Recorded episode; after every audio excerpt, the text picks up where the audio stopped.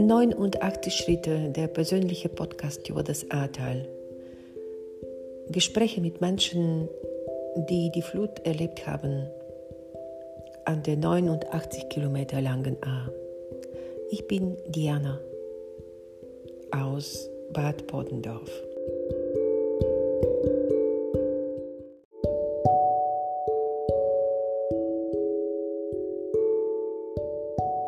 Jan und Alice sind ein niederländisches Ehepaar, das seit 13 Jahren in Ahrbrück wohnt, in einem Haus direkt an die Ahr. Jan ist der erste Olgebauer, den ich im Ahrtal treffe. Und das weckt mein natürliches Interesse. Ich besuche die beiden in ihr Haus vor Weihnachten wo auch die Hausorgel steht. Und wir sprechen über Musik, die Flut und das, was bleibt.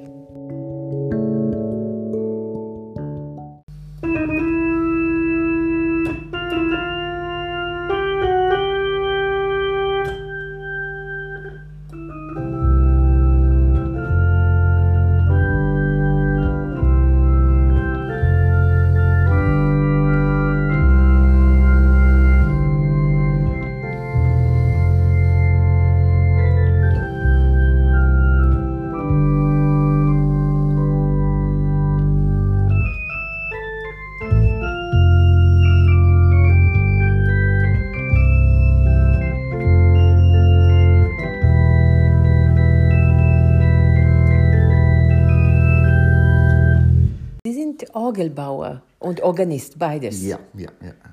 Wann haben Sie angefangen? Und äh, wie ist das gekommen? Ja, ja. das ist äh, eigentlich bei meinen sechsten Jahren. Da wollte ich äh, Organist werden, worden. Und mein Vater hat gesagt, nein, das äh, geht nicht. Äh, du wirst kein äh, Musiker und naja, das ist Armut. Ja, und wollte ich doch ich sollte äh, einen Beruf lernen äh, gleich. Und da habe ich äh, für Orgelbauer, ja, ich sage für Orgelbauer, die ist man in der Nähe von seinem Instrument. Und wie viel Orgel haben Sie gebaut? Haben Sie gezählt? Ja, mit, mit, mit Stimme und, und alles, ja, ich weiß nicht. Vielleicht, vielleicht ein paar hundert. Und wie lange seid ihr schon da? Äh, 13 Jahre. 13 Jahre. Mhm. Und gefällt mir noch immer. Mhm. Und hier haben Sie auch in der Kirche etwas gemacht mit Orgel und. Äh, ja, ich habe ein Harmonium gemacht äh, und ja, Reparatur an Orgel und andere, andere Sachen. Ja. Und wie, wie, fühlen Sie sich hier in Ahrbrück? Ist das wie ein Heim, Heimat geworden für Sie? Oder? Ja, das ist eine Heimat. Ja. Ich bin auch in, in der Karnevalsverein und äh, ja, ich bin Jos und äh, ja, die, die, die, kennen mich so. Hè? Ja, ja, ja, ja, Gibt es andere Holländer auch hier in Ahrbrück? Ja, äh, Frau Linnets, die ist in Ahrbrück, die äh, wohnt ungefähr 50 Jahre hier.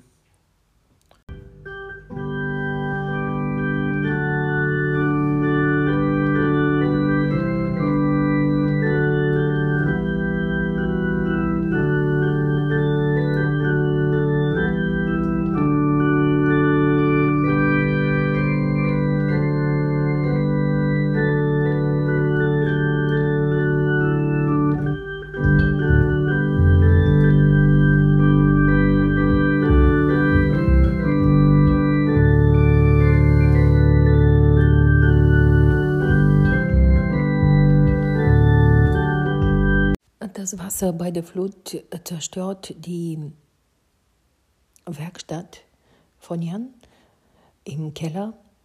Der Garten des Hauses wird auch überflutet. Aber im Haus selbst, im äh, Erdgeschoss, äh, wo die wohnen, kommt ganz wenig Wasser. Die Erfahrung, die bleibt, ist wie bei vielen im Ahrtal von der unglaublichen Hilfe und Hilfsbereitschaft der Menschen, die kommen.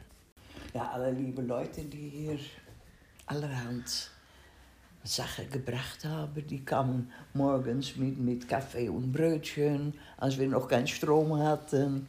Und da kamen äh, Leute vor der Tür, das äh, mit, mit, mit äh, Sachen.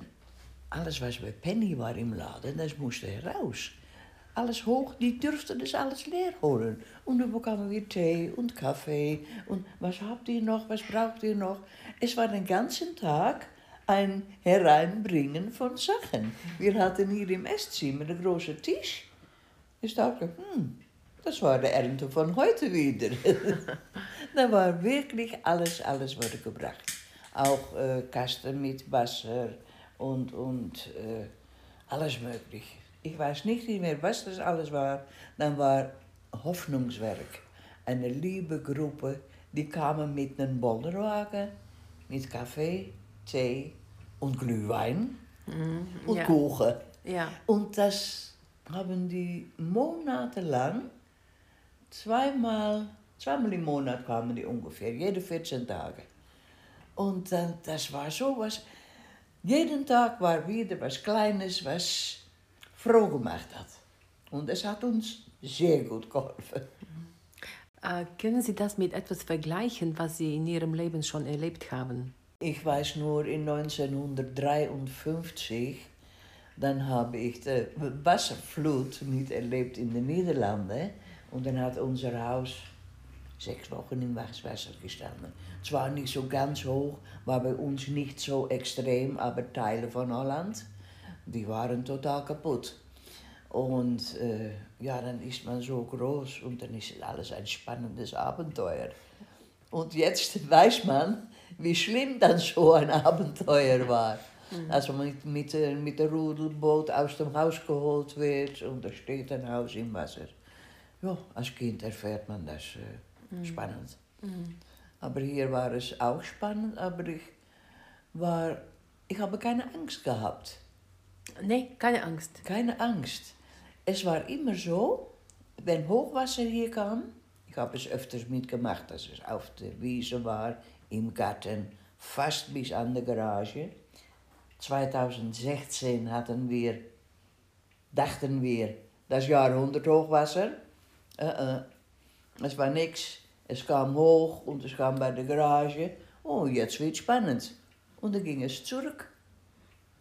Also, was dachten wir jetzt? Es kommt ein bisschen höher, kommt vielleicht in die Garage und dann geht es wieder zurück.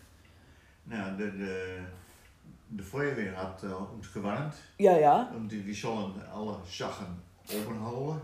Wichtige Sache aus dem Keller, hol die nach oben, denn das Wasser wird hoch.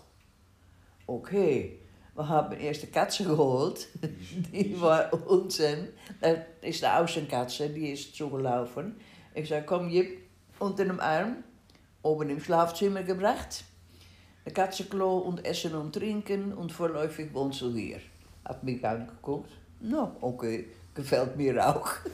Und dann habe ich noch drei Flaschen Wein hochgeholt. Haben wir heute Abend noch was zu trinken. Und dann haben wir uns hierher gesetzt und haben gewartet, bis das Wasser höher kam. Kam nochmal die Feuerwehr, dass wir nach Butzfeld gehen sollten, zum Backers, wo wir dann übernachten konnten. Aber wir haben noch zwei Katzen. Ich kann nicht mit drei Katzen unter dem Arm dahin gehen. Und hier lassen tue ich auch nicht. Also, wir haben geguckt und da haben wir gesehen, dass die Bäume schon kreuz und quer über die Straße gefallen sind, wenn man Putzfeld hoch gehen wollte. Haben gesagt, das ist nicht zu machen. Wir gehen nach Hause. Das Haus ist stabil, hat unten solche dicke Mauer. Und meine Freundin aus den Niederlanden war dann auch noch hier. Und zu dritt haben wir hier den Abend verbracht. Wein getrunken. Mit Kerzen? Met Met- kersen. Mit Kerzen. Der ganze Tisch war voller Kerzen. Ja. Ich, wir haben viele Kerzen. Der ganze Tisch vollgestellt. So mit, mit kleinen, äh, die, diese kleine Wachsene Tee- Teelichter. Und das, das war schön und warm. Und, ja, und eigentlich gesellig. Es wurde nur spannend, wenn das Wasser da vorne so hoch kam bei der Tür, dass es hm, durch die Tür kommen konnte, ist nicht so weit ist es weggeblieben. Aber wir Deich gebaut von Badetüchern und Bettwäsche, dass es nicht hineinkwam. Und dann konnten wir da an der Seite äh, von der Terrasse sehen, dass das Wasser so hoch bei der Lampe war. Mhm. Und dann auf einmal ging es wieder zurück. Es steht still. Es ist etwas mehr Wand zu sehen. Oh. Und das Brüllen vom Wasser wurde auch etwas weniger. War das war- sehr laut? Das war so laut. Da kann man sich. Ich höre es noch. Aber ich kann nicht sagen, was für ein Laut es war. Es war. Und dann sieht man die Wellen. Die gehen dann immer höher. Und dann kriegt man das. Dass die zurückkommen. Und das war ein.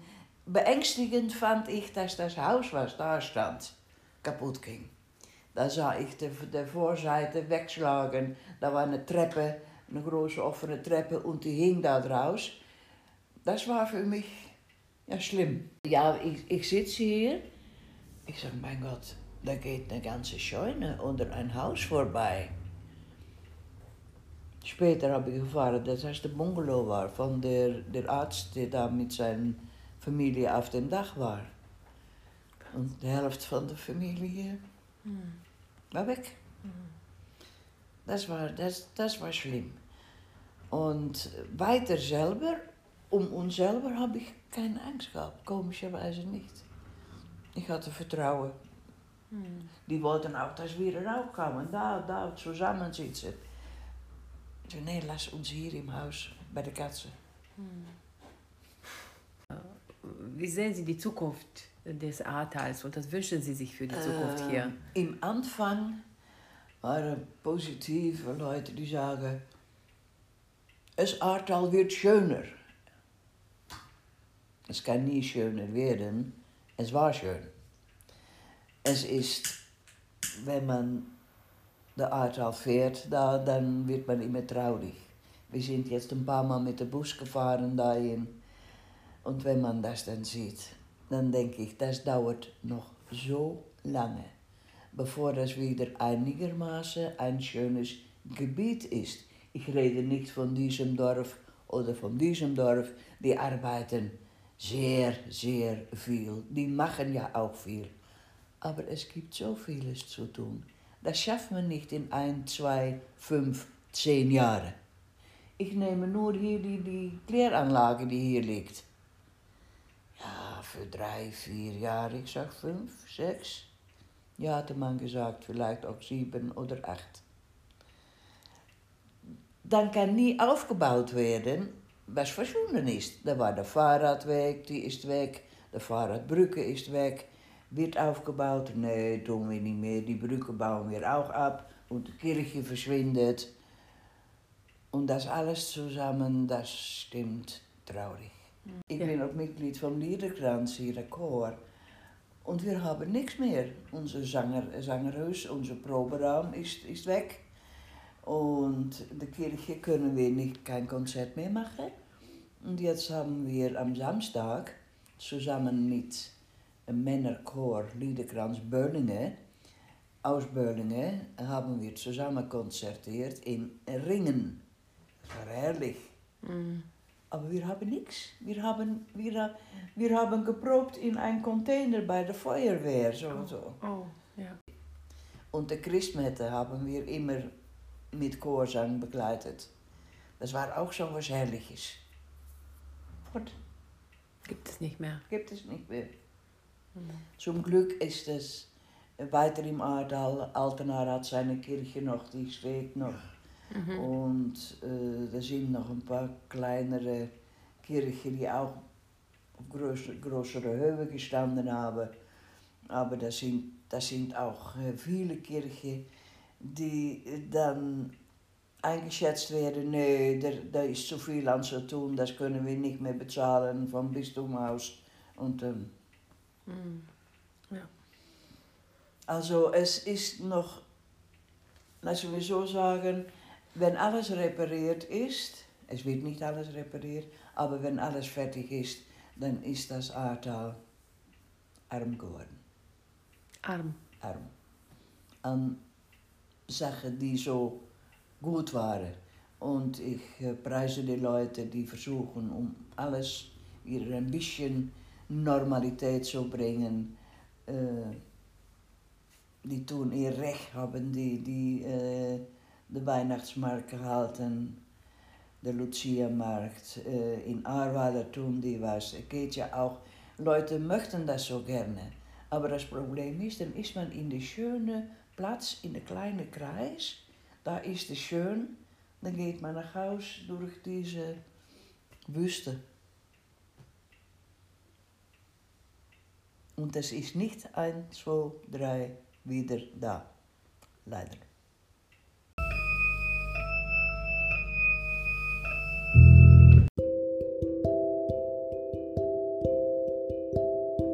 Es gibt kein 1, 2, 3. Es gibt mehrere Schritte. Und am Ende eines besonderen Jahres 22 wissen wir alle, wie fragil alles bleibt. Vielleicht auch dieses Bewusstsein und diese Sensibilität wird uns weiter begleiten. Es kann alles in verschiedene Richtungen gehen. Und wie weit das von jedem von uns abhängt, das bleibt auch eine Frage für jede und jeden von uns.